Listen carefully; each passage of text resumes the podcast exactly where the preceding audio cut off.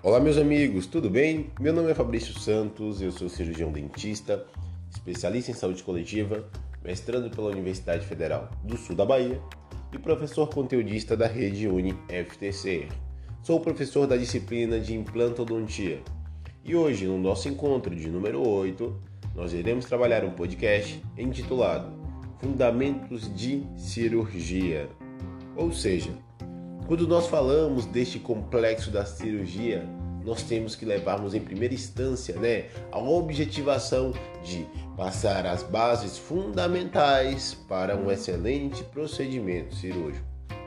E dessa maneira, a cirurgia se constitui como algo bem complexo, na qual diversos estudiosos tentam definir a cirurgia como pontos na qual irá se utilizar técnicas através de um cirurgião para aplicabilidade da cura de uma doença, da instalação de um aparato.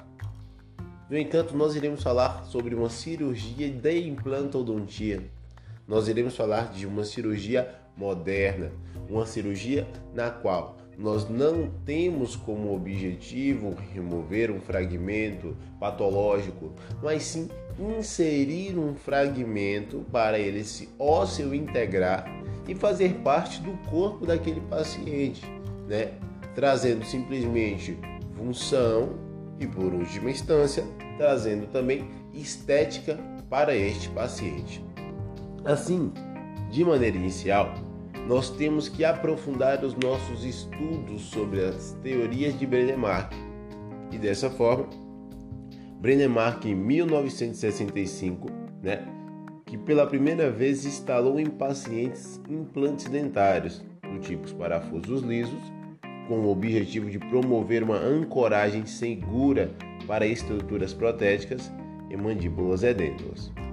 O sistema de implante de Brennemark é o sistema mais bem conhecido e o seu mundo, né, o seu uso vai e perpassa pelo mundo inteiro. Tem sido utilizado com sucesso há mais de 25 anos para reabilitações protéticas sobre implantes, em parceria total e parcial de desdentados. O procedimento descrito por Brennemark é uma técnica que ela permeia duas etapas, né? ou também conhecidos como dois estágios e deste modo requer dois procedimentos cirúrgicos. E quando nós falamos, né, de dois estágios, nós estamos falando de um estágio da instalação do implante propriamente dito e depois simplesmente a utilização dos aparatos protéticos concomitantemente. Assim, pessoal, ainda caracterizando um pouco esses implantes, né? É, dessa forma, a reabilitação oral através do uso de implantes ósseo integráveis, né, tornou-se um importante recurso.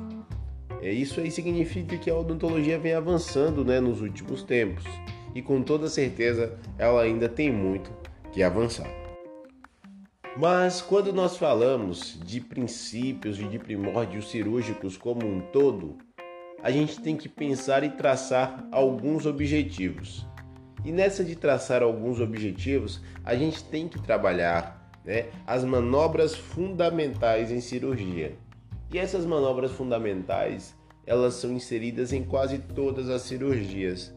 Muitas vezes a gente não pode utilizar né, essas manobras fundamentais em cirurgia em todos os procedimentos cirúrgicos.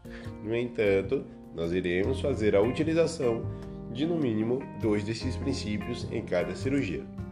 Dessa forma, nós podemos classificar como manobras cirúrgicas básicas quatro manobras, que seria a diéresis, hemostasia, exéresis e a síntese. E de uma maneira bem resumida, quando nós falamos de diérese, nós estamos falando simplesmente de nós acessarmos a área cirúrgica que nós queremos chegar. E dessa forma, a diérese ela se constitui simplesmente do ponto de incisão, ou seja, aquele ponto inicial de corte que nós iremos fazer em uma determinada pessoa, em uma determinada ferida cirúrgica, para nós acessarmos aquela área. Então, nós iremos cortar, iremos divulsionar, iremos abrir, e isso se caracteriza a manobra fundamental de hélice. Já a hemostasia, nós iremos fazer, né, com compreensões ou não, a estacação daquele sangue que ocorre naquele exato momento. A exéresis ela se constitui né, como a terceira manobra, e essa terceira manobra ela seria a remoção de um fragmento né, que nós queremos, esse fragmento cirúrgico. E quando nós falamos de implantodontia, né, quando se trata de um implante né, que nós fazemos primeiro a extração dentária, a gente pode remover por via da exércia desse dente, ou nós iremos remover um fragmento de osso para nós concomitantemente deixarmos aquela área para se colocar o implante. E sobre a síntese, nós iremos fechar aquela região, iremos suturar aquela região e iremos esperar um determinado momento. Resumindo essas quatro etapas, né, no procedimento cirúrgico da implantodontia, nós podemos caracterizar o primeiro estágio cirúrgico, né, da implantodontia, como o estágio que vai respeitar cinco pontos. E esses pontos são: o primeiro de todos, a incisão cirúrgica da gengiva e o rebatimento do retalho, ou seja, nós iremos fazer a incisão cirúrgica da gengiva, iremos rebater aquele retalho concomitantemente, iremos divulsionar e acessar o osso. Logo, o segundo passo: procedimentos de perfuração e afunilamento. Nós iremos perfurar aquele osso ali concomitantemente e a partir do momento que nós iremos fazer, né, é, essa perfuração no osso, nós iremos utilizar limites pré-estabelecidos pelo cirurgião através dos exames de imagem solicitados, né, para ele não avançar nem a mais e não ficar nem a menos. Terceiro passo seria a confecção da rosca, né? Nós iremos fazer a rosca que será é, o material no qual vai se encaixar perfeitamente no dente, sendo que a confecção da rosca tem que ser um procedimento muito minucioso, pois vai ser o procedimento responsável pela osso integração instalação do implante e colocação do parafuso de cobertura, seria o quarto passo. E o quinto, a readaptação dos tecidos moles concomitantemente.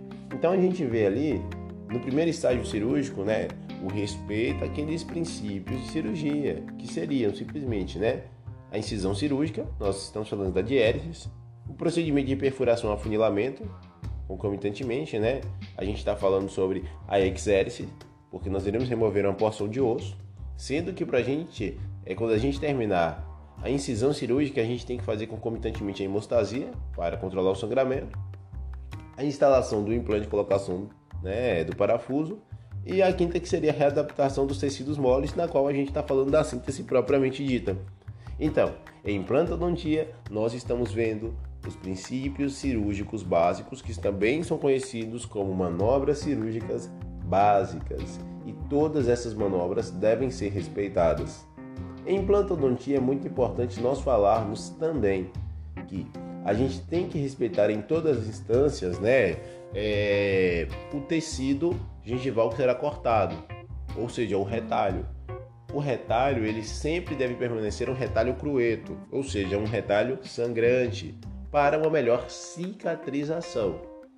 Se nós deixarmos esse retalho muito seco, a gente pode concomitantemente até necrosar este retalho.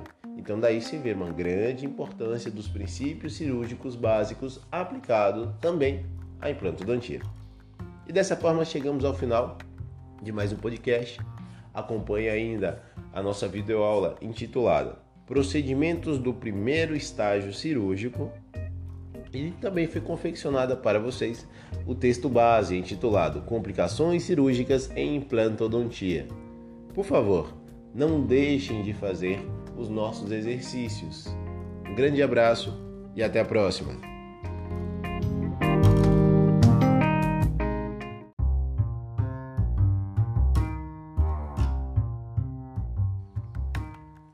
Olá, meus amigos, tudo bem? Meu nome é Fabrício Santos, eu sou cirurgião dentista, especialista em saúde coletiva, mestrando pela Universidade Federal do Sul da Bahia e professor conteudista da Rede UniFTC.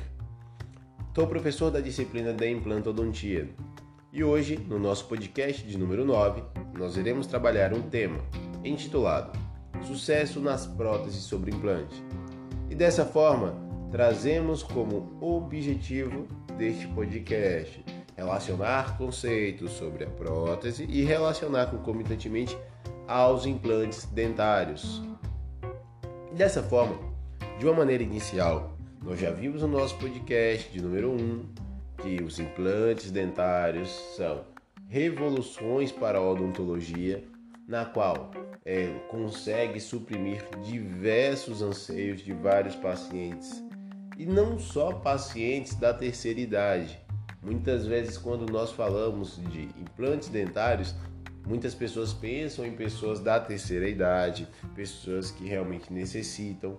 Porém, se nós pensarmos em uma situação de jovens, né, principalmente jovens que têm descuidos de dentes e perdem os seus dentes, que não conseguem salvar através de um tratamento endodôntico, serão jovens que irão precisar também de implantes dentários. Fora que se nós pensarmos também, né, que a maioria das pessoas que sofrem acidentes automobilísticos ou acidentes por violências também são jovens. E dessa forma, em alguns tipos de violências, a perda de um dente, ela pode ocorrer. Lembrando, pessoal, para vocês que a perda de um dente é uma lesão muito grave. Então, é muito importante vocês relatarem, né, ao odonto legal de vocês, caso chegue algum paciente no seu consultório com a perda de um dente após uma agressão. Você pode também né, estimular essa pessoa a procurar e denunciar na delegacia. Mas vamos lá para a nossa aula propriamente dita. Né? A reabilitação oral com uso de implantes para reposição de dentes perdidos, ausentes, é uma técnica comum e que atinge um alto nível de sucesso. Para se alcançar níveis de excelência, a fase de planejamento pré-cirúrgico é primordial para que a instalação dos implantes seja proteticamente planejada e executada seguindo os protocolos dessa forma, né? onde ela tenha uma posição tridimensional favorável e não crie uma limitação à reabilitação protética. As reabilitações protéticas complexas são aquela onde ausências de elementos naturais criam situações clínicas de difícil resolução, exigindo por meio do cirurgião dentista conhecimento, experiência e habilidade na reconstrução a ser executada. A clínica restauradora atuante, né, ela vai simplesmente atuar de uma maneira que vai requerer uma abordagem que agregue interação humana, conhecimento científico, perícia técnica e exigências em múltiplas disciplinas clínicas para manutenção ou restabelecimento pleno de níveis óticos de saúde, função e estética dentofacial, com estabilidade em longo prazo. Frente a tantas demandas e altas expectativas de todos os envolvidos, muitas vezes um profissional isoladamente não consegue resolver todos os problemas identificados. A interdisciplinaridade, é, traz a possibilidade do aprendizado e a execução compartilhada, unindo diferentes especialistas com o mesmo objetivo: restabelecer a saúde e função daquele determinado paciente. Isso com toda certeza, né? Assim, a excelência nunca será obtida por acaso, mas a partir de uma abordagem sistêmica e um desenvolvimento meticuloso de um plano de tratamento desde o contato inicial com o paciente, a incorporação de protocolos e checklists com mecanismos de sistematizar controle e qualidade de gerenciamento de informações, na qual garante que cada ponto crítico seja verídico e comunicado quanto à sua correção e execução. Assim, o sucesso final será o sucesso final será simplesmente um reflexo, né, do grau de precisão exercido durante cada etapa clínica e laboratorial e dependerá do esforço de todos os envolvidos. Quanto ao grau de complexidade, aumenta devido às altas exigências estéticas, a simulação dos desenhos digitais do sorriso, né, no computador ou simplesmente também desenhos relacionados a traçados de face onde o cirurgião pode fazer apoio também. Então, dessa maneira, pessoal, se nós pensarmos em um sucesso nas próteses sobre implantes, a gente tem que pensar primeiro em um sucesso na instalação e nos ângulos de referências daquele determinado implante. Pois, quando nós pensarmos em uma reabilitação protética sobre aquele determinado implante, não pode haver nenhum tipo de erro. E aquele implante deve estar totalmente 100% ósseo integrado. Pois pensem bem comigo, nós colocamos uma prótese sobre o implante naquele determinado implante, correto? E aquele determinado e aquele determinado implante ele se movimenta, ele sofre constantemente né, processos de, de reabsorção óssea e ele fica sambando na boca do meu paciente. Sendo que todos os dias aquele meu paciente ele dá muita carga oclusal sobre aquele determinado dente. Então, isso pode né, ocorrer até um problema onde esse implante pode ser expulso da boca deste paciente com o passar do tempo. Então, o sucesso da prótese sobre o implante vem de um sucesso que primeiro baseia uma boa instalação do implante dentário e logo depois o respeito de todos os princípios oclusais daquele determinado implante. Sendo que nós não podemos deixar este implante, né, nem muito como uma extra restauração, né, que a gente chama de relação supraoclusal, ou nem nenhuma relação infraoclusal muito baixo, mas sim em um nível ideal, né, onde aquele implante irá restabelecer uma estética ideal, né, se ele está em um excelente ponto oclusal, e além de restabelecer uma função que na maioria das vezes, né, tem que ser o princípio primordial respeitado em implantodontia. Então, lembrando bem, a relação, a harmonia oclusal é o ponto-chave para nós chegarmos em um sucesso de uma prótese sob o implante. E dessa forma, pessoal, chegamos ao final de mais um podcast. Acompanhe ainda a nossa videoaula intitulada Plano de Tratamento Protético na Implantodontia. Nós temos também o nosso texto base intitulado Revolução de Pinos Endodônticos a parafusos ósseo integrados, ou seja, nós estamos há pouco saindo, né, daquela situação de pinos endodônticos, pinos metálicos fundidos e agora a gente tem a novidade dos pinos de fibra de vidro, indo cada vez mais, né, tangenciando cada vez mais a implantodontia. Não deixem também de fazer as nossas atividades. Até o próximo encontro.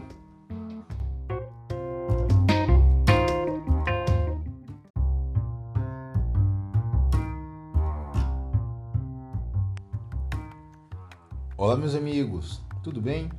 Meu nome é Fabrício Santos, eu sou cirurgião dentista, sou especialista em saúde coletiva, mestrando pela Universidade Federal do Sul da Bahia e professor conteudista da rede UniFTC. E hoje venho através do nosso podcast de número 10, intitulado Exames Laboratoriais e Suas Condutas. Assim, trazemos como objetivo apresentar os principais desafios que o cirurgião dentista enfrenta mediante a solicitação de exames laboratoriais. Assim como ocorre em outras áreas, os exames laboratoriais são imprescindíveis para que o cirurgião dentista compreenda as reais necessidades de um paciente e identifique o tratamento mais adequado com base nas informações coletadas. Isso ocorre porque muitas condições de saúde podem comprometer o andamento de um tratamento de uma demanda né, mais cautelosa.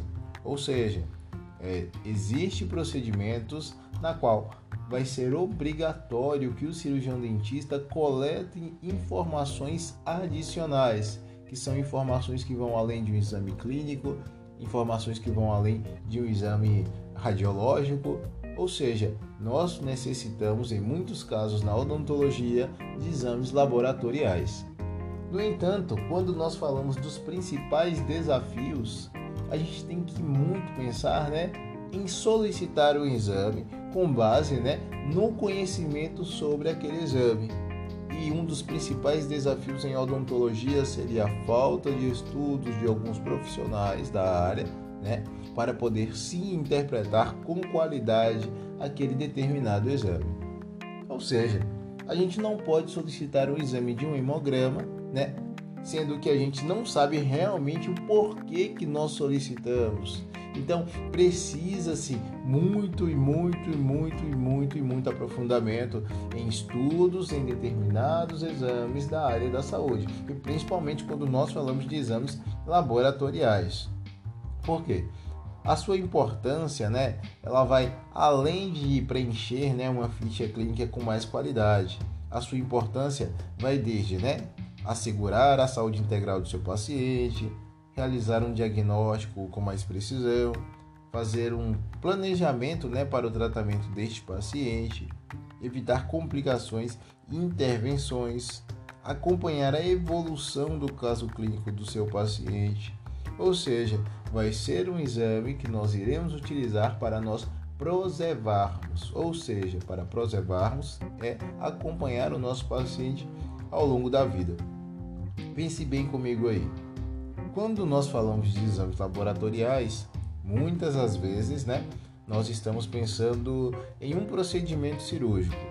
Por exemplo, eu preciso fazer a exodontia de um terceiro molar do meu paciente, né, terceiro molar inferior, ou eu preciso fazer, né, é, algum procedimento no assoalho de boca do meu paciente, sendo a região altamente vascularizada e mesmo que eu faça um terceiro molar inferior também, né, pensando naquela região retromolar, é uma região que sangra bastante.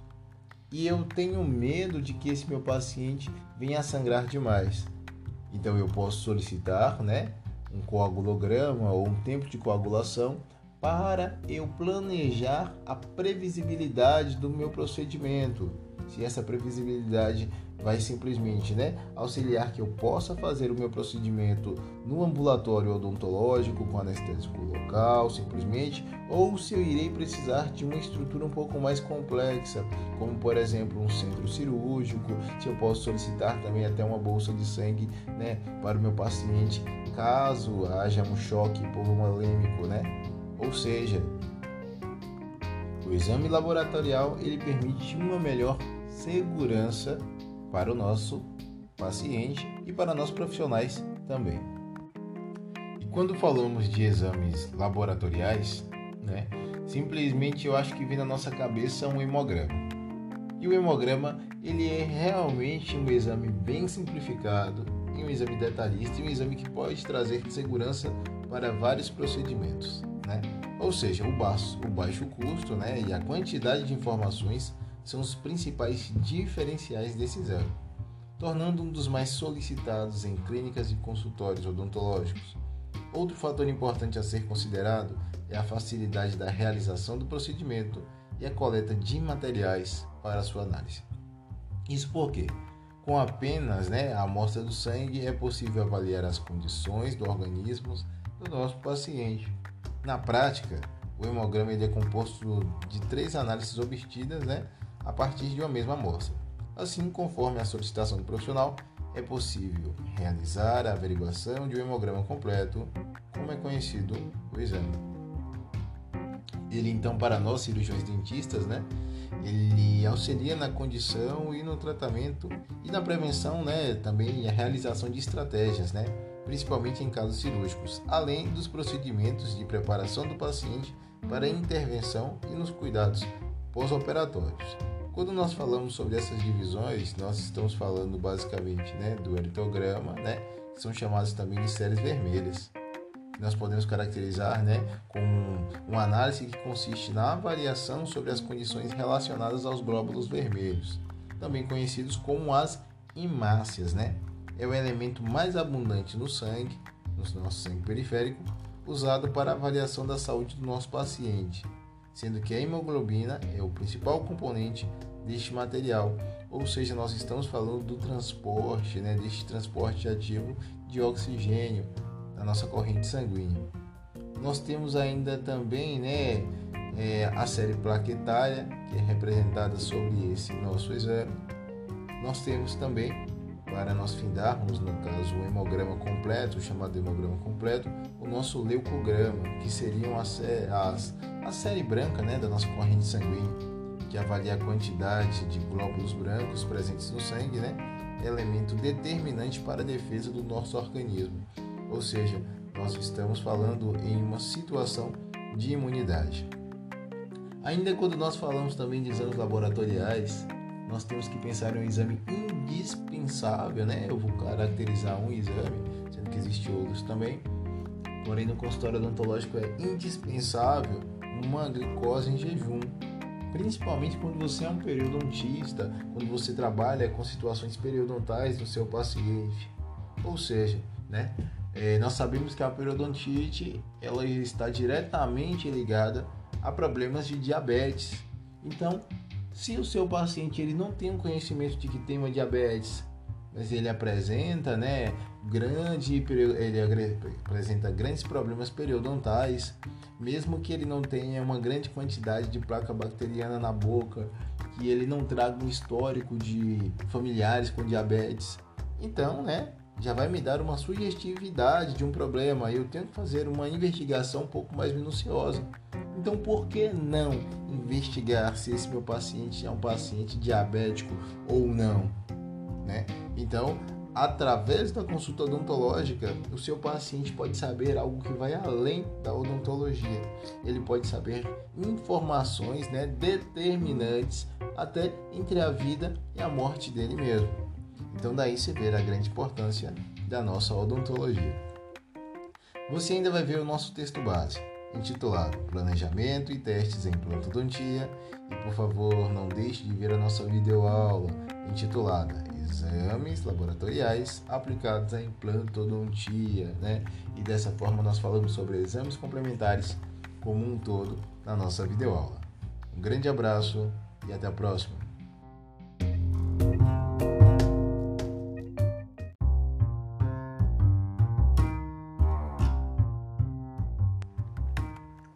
Olá meus amigos, tudo bem?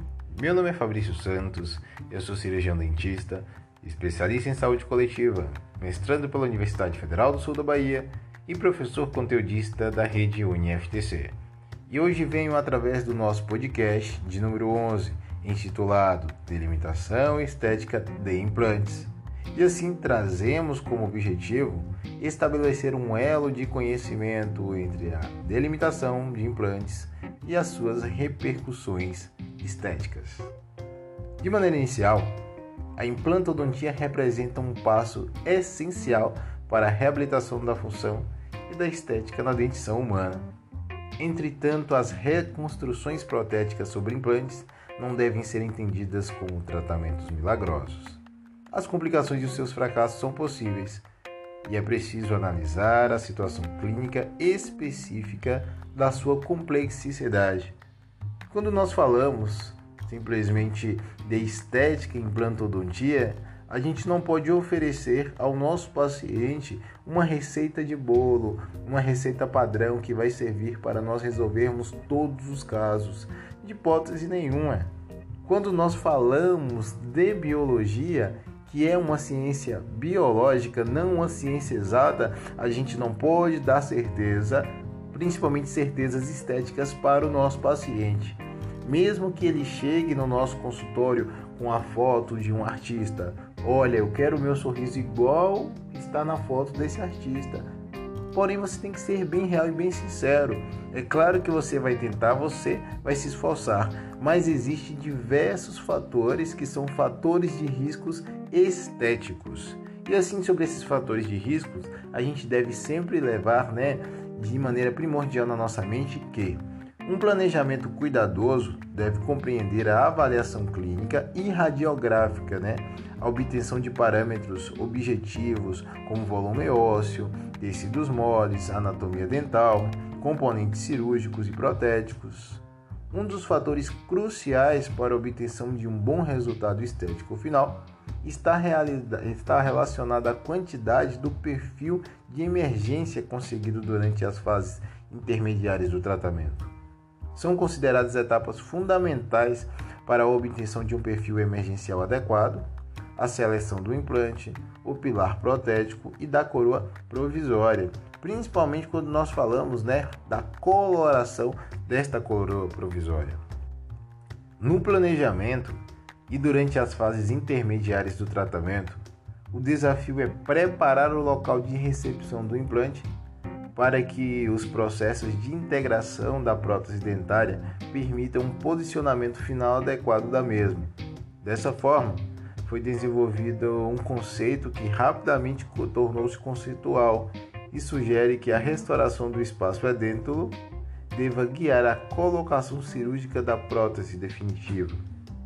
De maneira ideal, o posicionamento do implante dentário deve ser orientado segundo três planos de referência: a posição vestíbulo lingual e mesio-distal da plataforma do implante, a angulação do corpo do implante e a posição ápico-coronal da cabeça do implante. É evidente que vários fatores interferem no posicionamento ideal harmônico do implante, segundo as referências acima citadas. Nas abordagens contemporâneas, o sítio ósseo adquiriu, um grande, adquiriu uma grande importância na colocação do implante.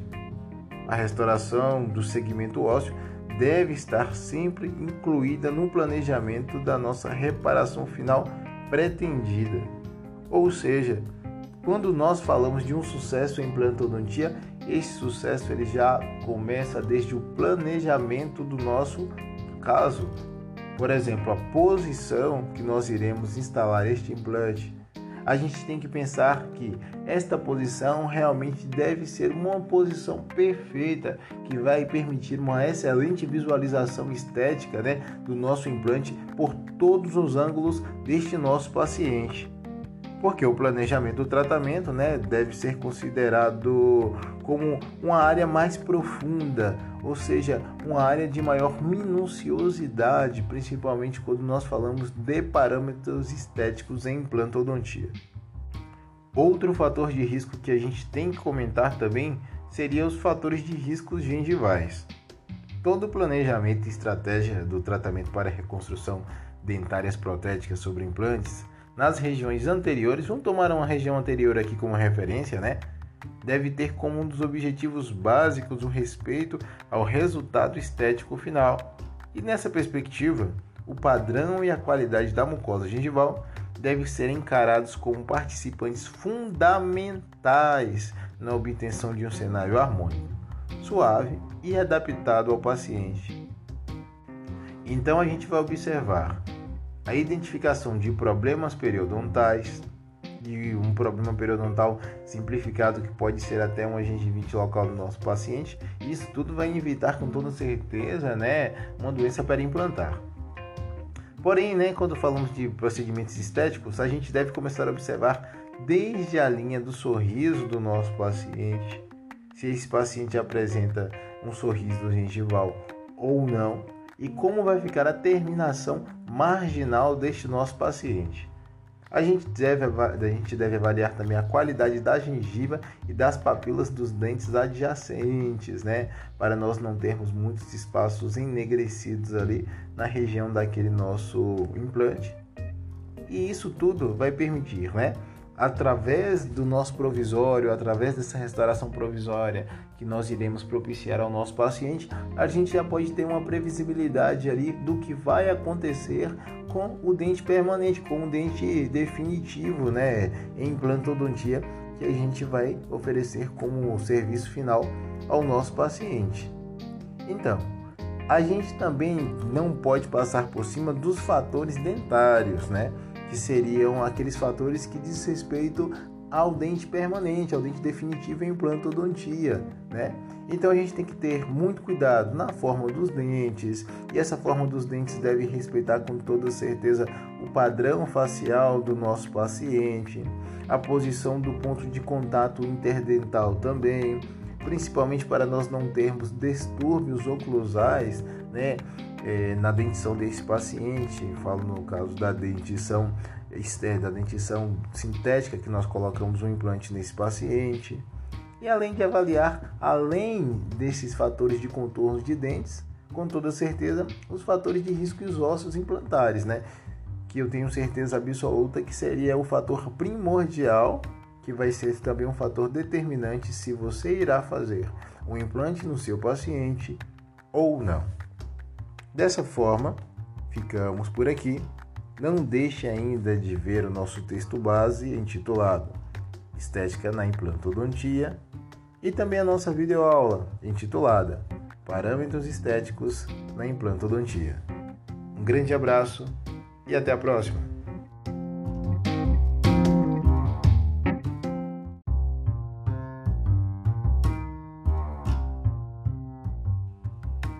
Olá, meus amigos, tudo bem? Meu nome é Fabrício Santos, eu sou cirurgião dentista, sou especialista em saúde coletiva, mestrando pela Universidade Federal do Sul da Bahia e professor conteudista da rede UniFTC. Hoje, no nosso podcast de número 12, nós teremos o tema Estruturas biomecânicas na implantodontia. E assim, trazemos como objetivo principal relacionar os principais repercursos da biomecânica em implantodontia, deixando o clínico com maior ciência sobre as suas importâncias. E assim, pessoal, quando nós falamos simplesmente da biomecânica, nós estamos pensando nos aspectos em prótese sobre implante, a influência significativa no sucesso dos implantes no sistema de ósseo-integração. E assim, a localização e magnitude das forças oclusais afetam a qualidade e a quantidade de tensões e estresse induzidos a todos os componentes do osso, implante e prótese. Falamos de biodinâmica de um sistema complexo que vai além do processo de ósseo integrar um material de titânio na matriz óssea, ou também algo que vai além do pilar estabelecido, que vai ser o contato no qual a prótese vai se relacionar com o implante, promovendo um restabelecimento funcional e estético ao nosso paciente. Existem muitos fatores que afetam a distribuição das forças no implante: a geometria, o número, comprimento, diâmetro e angulação dos implantes, localização do implante no arco, tipo e geometria da prótese, o material da prótese, a infraestrutura apropriada, a localização, a direção e a magnitude da ampliação das forças nas próteses, a condição do arco antagonista, deformações mandibulares, densidade óssea, idade e sexo do paciente e consistência da alimentação. No entanto, se as forças oclusais exercerem o limite de tolerância biológica do osso, que ainda é um fator desconhecido na literatura, este não terá capacidade de absorver o estresse gerado e poderá ocorrer uma falha no tratamento protético do implante. O fator-chave para a obtenção deste sucesso é a maneira como o estresse é transferido ao osso circundante. Neste caso, os contatos deflectivos localizados nas cúspides oclusais podem ser responsáveis pelo desenvolvimento das forças excessivas. Diante deste fato, vários autores avaliaram o efeito das cargas oclusais, transferindo os implantes ósseo integrados. Em algumas situações clínicas, posicionamento inadequado dos dentes faz com que as cargas mastigatórias não fiquem distribuídas ao longo do seu eixo. E dessa forma, né, pensando neste princípio, diversos autores relataram que esta transmissão de força pode criar um braço de alavanca, causando forças secundárias e um aumento de forças excessivas no osso. Isso demonstra né, a necessidade de alguns autores ainda avaliarem, porque nós não podemos tomar como uma referência absoluta. Apesar de que, quando nós falamos de implantodontia, nós estamos falando né, de estudos mais atualizados dos últimos 20 anos e que requer com toda certeza muito e muito e muito e muito estudo. Torna-se interessante clinicamente a comprovação dos fatores biomecânicos que mais influenciam no estresse da interface osso-implante. Neste sentido, evidências, evidências mecânicas mostram que a inclinação da cúspide é um fator mais potente em relação ao momento de torque em comparação a outros fatores, como a inclinação do implante. Então, quando nós falamos de implantodontia e biomecânica, nós estamos falando de um sistema amplamente complexo, principalmente se nós levarmos em, consideração né, as partes funcionais do sistema estomatognático, que nós poderíamos classificar como a mastigação, a deglutição e a fonação. Vamos tomar aqui neste podcast como referência somente a mastigação. Um processo mastigatório é um processo que envolve diversas forças e essas forças, com toda certeza, irá sempre relatar processos né, de tensões e deformações. E como já foi visto na nossa videoaula, né, quando uma tensão externa age sobre um corpo sólido, existirá como consequência uma deformação. Nós podemos ter a chamada deformação elástica, que são aquelas deformações reversíveis e desaparecem quando a tensão é removida. Nós comentamos também que existe um outro segundo tipo de deformação, que é a chamada deformação plástica, na qual são irreversíveis e relacionadas com o deslocamento dos átomos internos do material. E dessa forma, né, em plantodontia, nós estabelecemos mais a relação de deformação elástica. Pois bem, pensem comigo, nós estamos falando de um material de titânio, um material altamente rígido, no entanto, um material que está dentro do osso. Após a sua osso-integração, nós não iremos observar, né? Ah, naquele exato momento, nós não vamos observar em um implante o ligamento periodontal, que é uma estrutura biológica que serve para a absorção de impactos do dente. Porém, a forma com que o implante vai se relacionar com o osso é também uma forma na qual ele não vai absorver todo o impacto e fraturar. O implante ele também vai ter fatores biodinâmicos na qual toda a carga será distribuída ao longo eixo do implante. Porque se nós tomássemos como referência um implante que desrespeita todos os princípios biodinâmicos, né, e ele absorvesse um determinado impacto em uma área, e ele distribuísse somente para um ponto, haveria fratura alveolar, haveria fratura óssea com toda certeza. Além de que nós poderíamos, né, se não houvesse uma fratura alveolar, nós teríamos uma maior suscetibilidade de uma deformação plástica do implante. No entanto, o complexo implante feito um processo altamente osso integrado, tá? Um processo perfeito que simplesmente foi muito bem planejado, diagnosticado, que respeitou todos os princípios da osso integração. E também associado a uma prótese, agora sim, uma prótese não feita de qualquer forma, com toda certeza uma prótese que vai respeitar todos os fatores anatômicos, né? E principalmente os fatores oclusais da carga mastigatória, será com toda certeza uma prótese que vai captar de maneira inicial toda essa tensão e vai distribuir ao longo eixo do implante, causando uma pequena deformação elástica, na qual simplesmente nenhuma estrutura será abalada. Ainda veja, a nossa videoaula intitulada Biodinâmica na implantodontia e o nosso texto base, também intitulado Biomecânica em Implantes. Um grande abraço e até a próxima!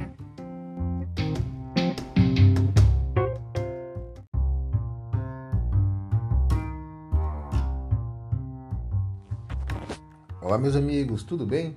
Meu nome é Fabrício Santos, eu sou cirurgião dentista Sou especialista em saúde coletiva, mestrando pela Universidade Federal do Sul da Bahia e professor conteudista da rede UniFTC. E hoje, no nosso podcast de número 13, nós iremos trabalhar o tema Medicações na prática operatória. E dessa forma, trazemos como objetivo evidenciar as principais medicações utilizadas na prática operatória em implantodontia.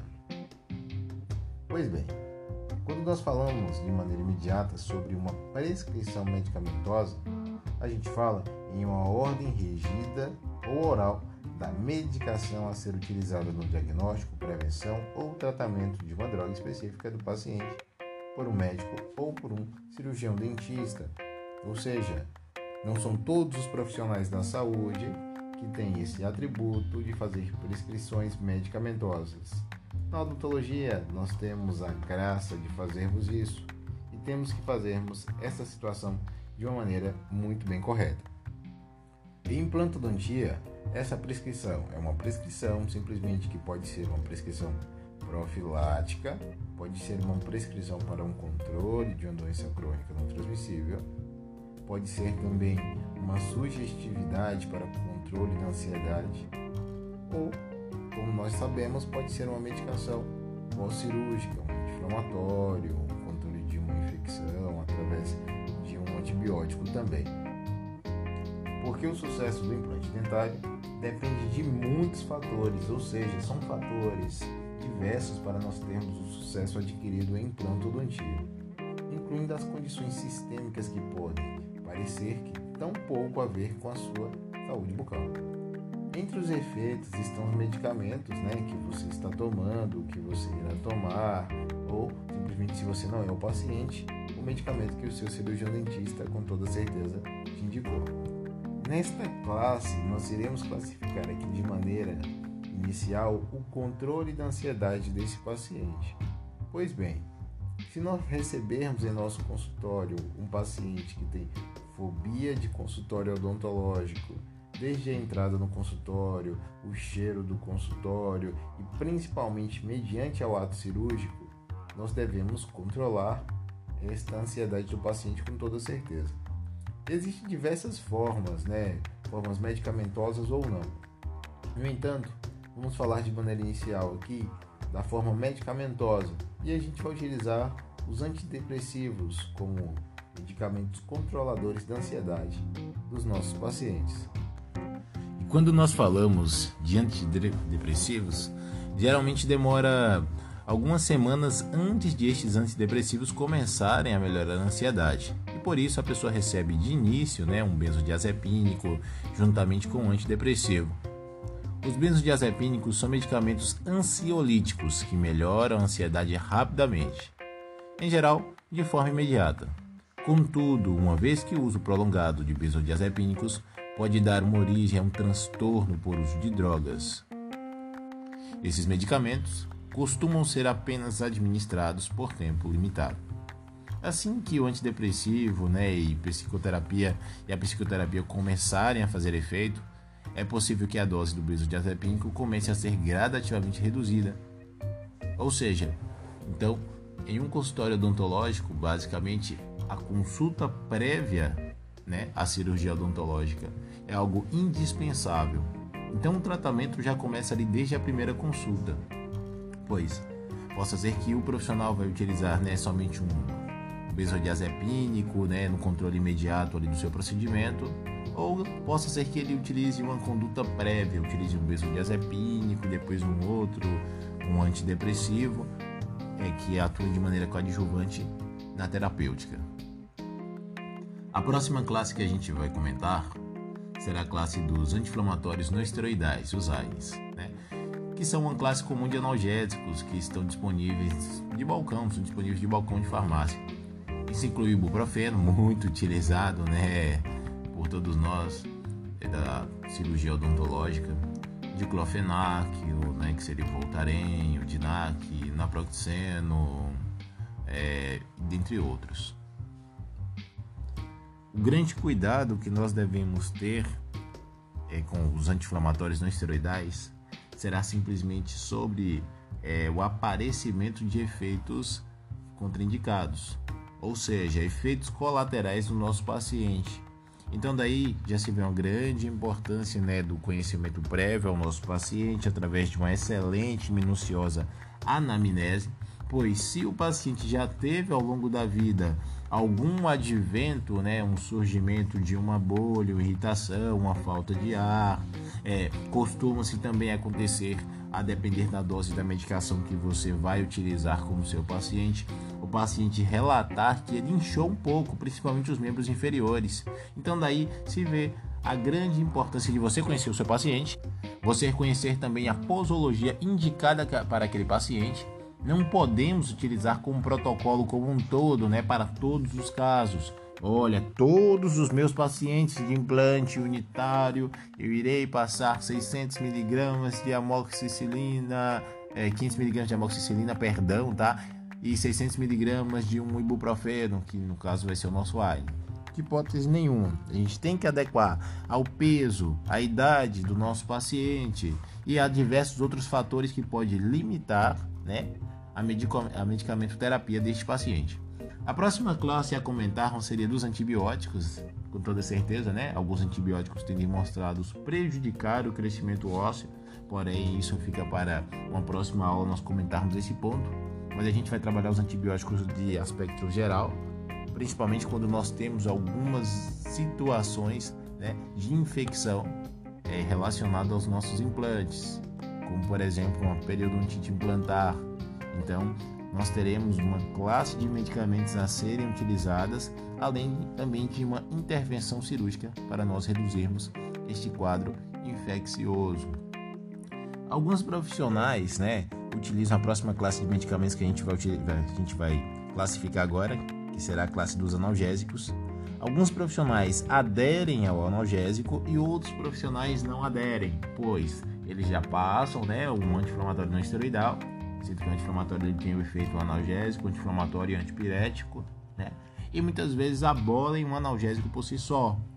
No entanto, é muito interessante que você faça ao mínimo um analgésico né, pós-cirúrgico dentro do consultório odontológico.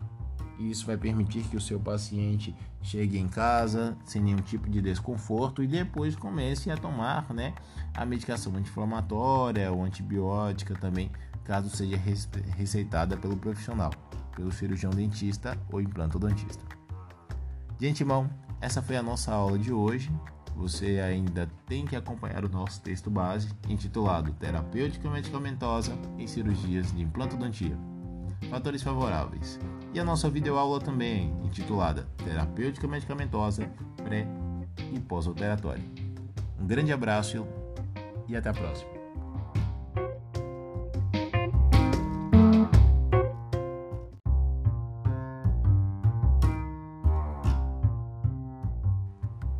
Olá, meus amigos, tudo bem? Meu nome é Fabrício Santos, eu sou cirurgião dentista, sou especialista em saúde coletiva, mestrando pela Universidade Federal do Sul da Bahia e professor conteudista da rede UniFTC. E hoje nós temos o nosso podcast de número 14 intitulado Acompanhamento do paciente pós-implantado. Pois bem, quando nós falamos da importância do acompanhamento deste paciente em odontologia, nós estamos falando do acompanhamento clínico, radiográfico e também o acompanhamento de relatos deste paciente. Ou seja, a gente vai fazer sempre né, uma avaliação minuciosa que primeiro vai visionar a funcionalidade deste implante. A gente sempre vai verificar se esse implante está muito bem inserido, se a relação oclusal dele com os demais dentes é uma relação oclusal harmônica, perfeita, na qual não causa nenhum tipo de injúria e agressão ao sistema estomatognático. Nós iremos observar radiograficamente também o sistema de ósseo-integração deste implante ao decorrer do tempo. Nós tentaremos identificar a presença de micromobilidades, sendo que mobilidades na implantodontia não é aceitada Além de observar também com toda certeza o parâmetro estético, é o término marginal juntamente com a gengiva, o teor da papila gengival. No entanto, no entanto, para nós fazermos um acompanhamento perfeito em implantodontia, nós devemos observar primeiro o tempo de guarda da documentação odontológica desse paciente, ou seja, todas, todos os exames de imagem que foram feitos pelo aquele paciente no momento inicial devem ser observados Além de que devemos sempre tomar exames radiográficos do nosso paciente no momento da consulta também. É ideal que o paciente vá ao consultório odontológico a cada seis meses, além de fazer os procedimentos básicos de higienização oral, o observatório também de cavidades na boca, de placa como um todo, que deve ser sempre removido, deixando bem ciente que um paciente, né, que fez um processo de implante dentário, é um paciente que não pode de maneira absoluta ter nenhum tipo de placa infectiva na boca, sendo que isso vai agredir o periodonto do nosso paciente. E nós não queremos de jeito nenhum nenhum tipo de agressão ao periodonto, sendo que isso pode ser danoso para o sucesso do nosso implante. Isso não serve somente né, no momento inicial que o paciente fez o implante, mas sim ao longo de toda a vida dele. visto que nós estamos falando de um material sintético que está substituindo um órgão do corpo. Pois bem, sobre os protocolos, nós iremos estabelecer aqui uma sugestão na qual nós podemos dar para os nossos pacientes. E a primeira sugestão seria a sugestão da higiene dentro da sua própria residência. Ou seja, nós iremos instruir o nosso paciente a passar o fio dental de maneira correta sobre o implante dentário, a fazer uma escovação não traumática sobre o implante dentário e principalmente sobre a gengiva na qual ele está inserida.